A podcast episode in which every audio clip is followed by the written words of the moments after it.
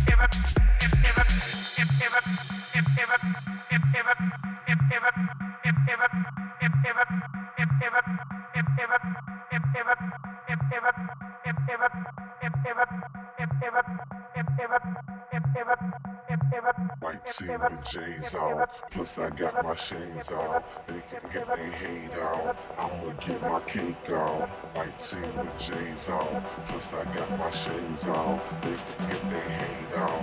I'ma get my cake out.